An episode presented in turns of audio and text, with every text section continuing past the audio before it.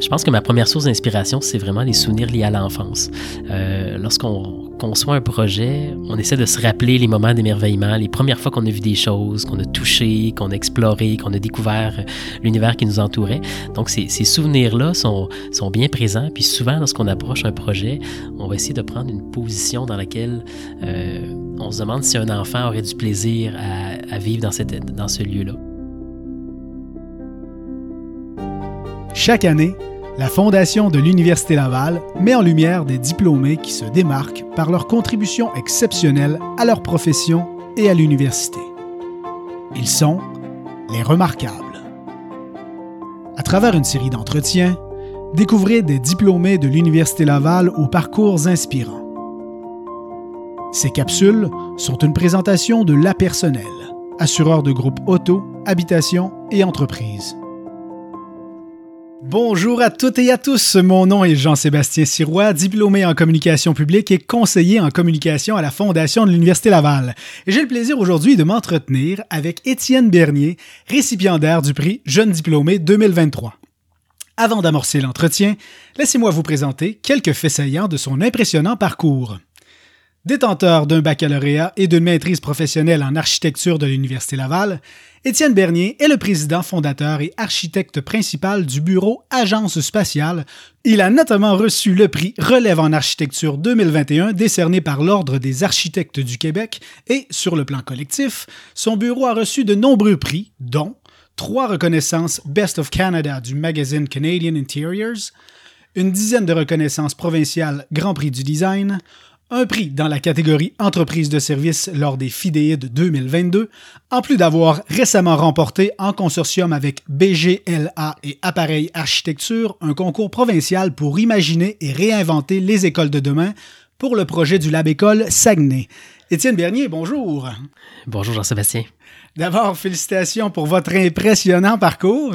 Ben, merci beaucoup. C'est D'entrée de jeu, je tiens à préciser que nous avons convenu avant l'entretien de nous nommer par notre prénom. Alors, Étienne, qu'est-ce que cela signifie pour vous de recevoir le prix Jeune diplômé et de faire partie des remarquables de l'Université Laval 2023? Ben c'est, c'est, c'est toute une reconnaissance, c'est un peu une surprise. Je l'ai appris un peu avant Noël.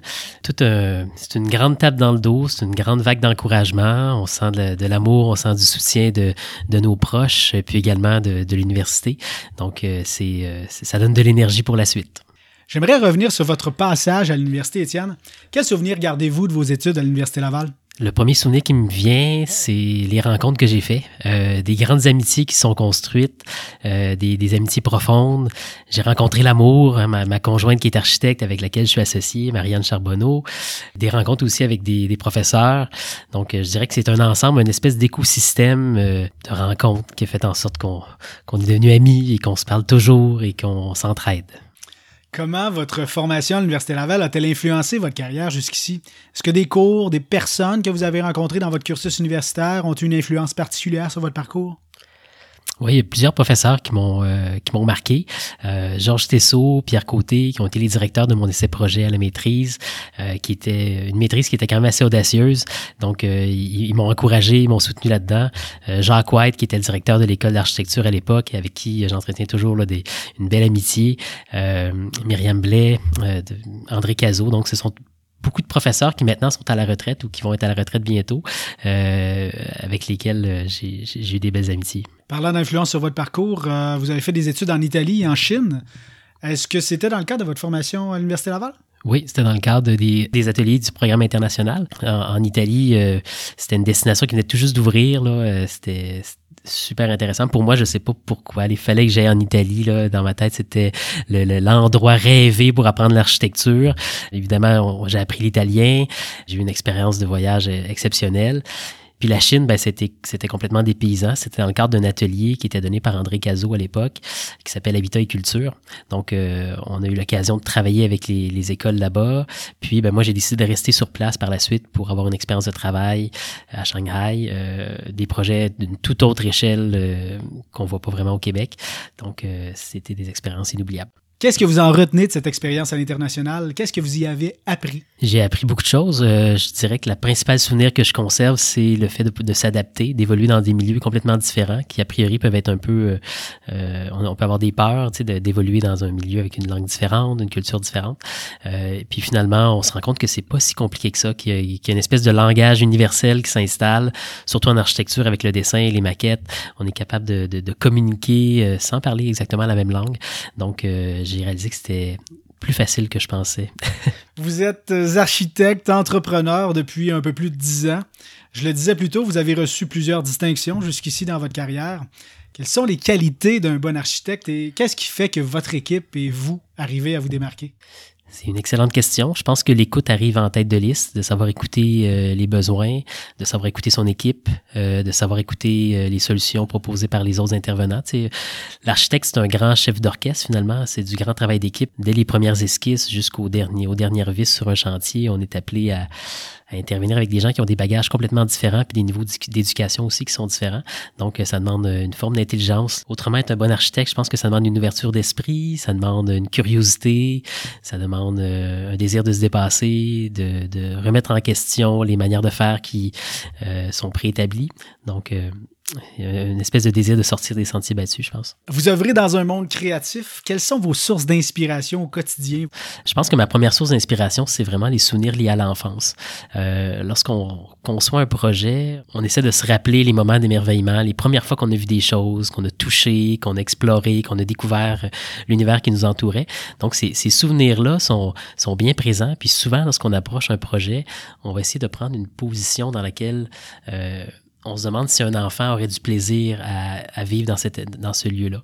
Euh, on réalise que dans chaque adulte, il y a un petit enfant qui, sommeille, puis euh, si ça émerveille un enfant, ben nécessairement un adulte va y trouver son compte. Donc, euh, le rapport à l'enfance, le côté ludique des choses, même on peut traiter de sujets extrêmement sérieux, mais avec une forme de, de, détachement, ça vient d'une certaine manière, je dirais, démocratiser l'architecture. Tu sais, l'architecture peut avoir l'air d'une science qui est élitiste.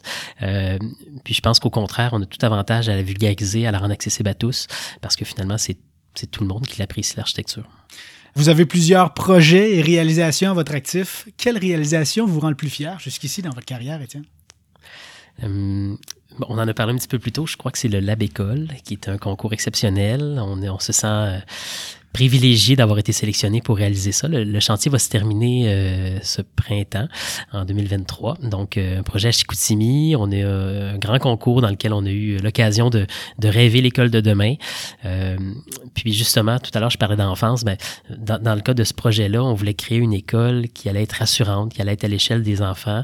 Donc, on a, plutôt que de faire un grand bâtiment, on a segmenté le bâtiment en petites maisonnettes, isolées les unes des autres, de manière vraiment à briser le rapport un peu, je dirais, institutionnel qui peut peut-être euh, euh, surprendre ou déstabiliser euh, un, jeune étudiant pour vraiment créer comme un sentiment, comme si l'élève était à la maison.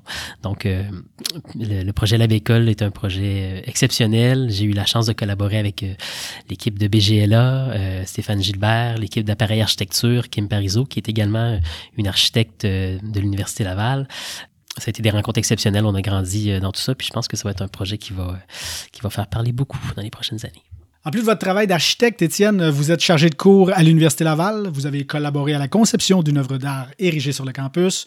Vous offrez tous les ans, via votre entreprise, une bourse à une finissante ou un finissant de l'école d'architecture. D'où vous provient cet attachement vers l'Université Laval et ce désir de rester en contact avec votre université? C'est une excellente question. Je pense que ça vient de l'architecture. Euh, à l'époque, quand, quand je suis venu à l'université, j'hésitais entre Montréal et Québec. Puis l'école d'architecture à l'Université Laval est dans le Vieux-Québec. C'est un magnifique bâtiment. Donc, je suis tombé en amour avec l'architecture du lieu dans un premier temps, l'architecture de la ville. Par la suite, ben, c'est devenu juste un...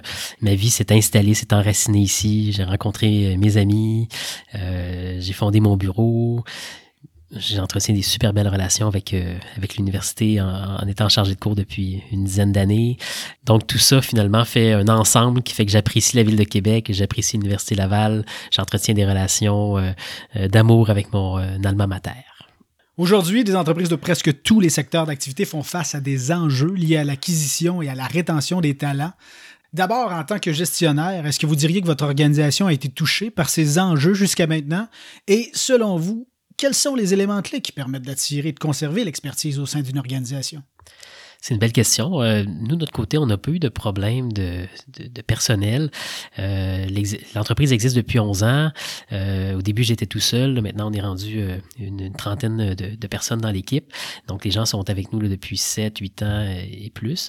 Donc, euh, on n'a pas eu d'enjeu de, personnel parce que je, pense que la clé, c'est de, de, donner des responsabilités, de faire en sorte que les gens s'accomplissent, les aider finalement à, à, grandir de mon point de vue, euh, je, pense, que le rôle d'un leader, d'une certaine manière, c'est pas de demander des choses aux gens, mais plutôt de leur demander comment est-ce qu'on peut les aider à, atteindre leurs objectifs à eux. Donc, euh, de se mettre vraiment dans une position d'être au service de son équipe, euh, je pense que c'est ce qui fait en sorte que les gens s'améliorent, deviennent meilleurs, prennent du plaisir à le faire aussi, ce qui est super important.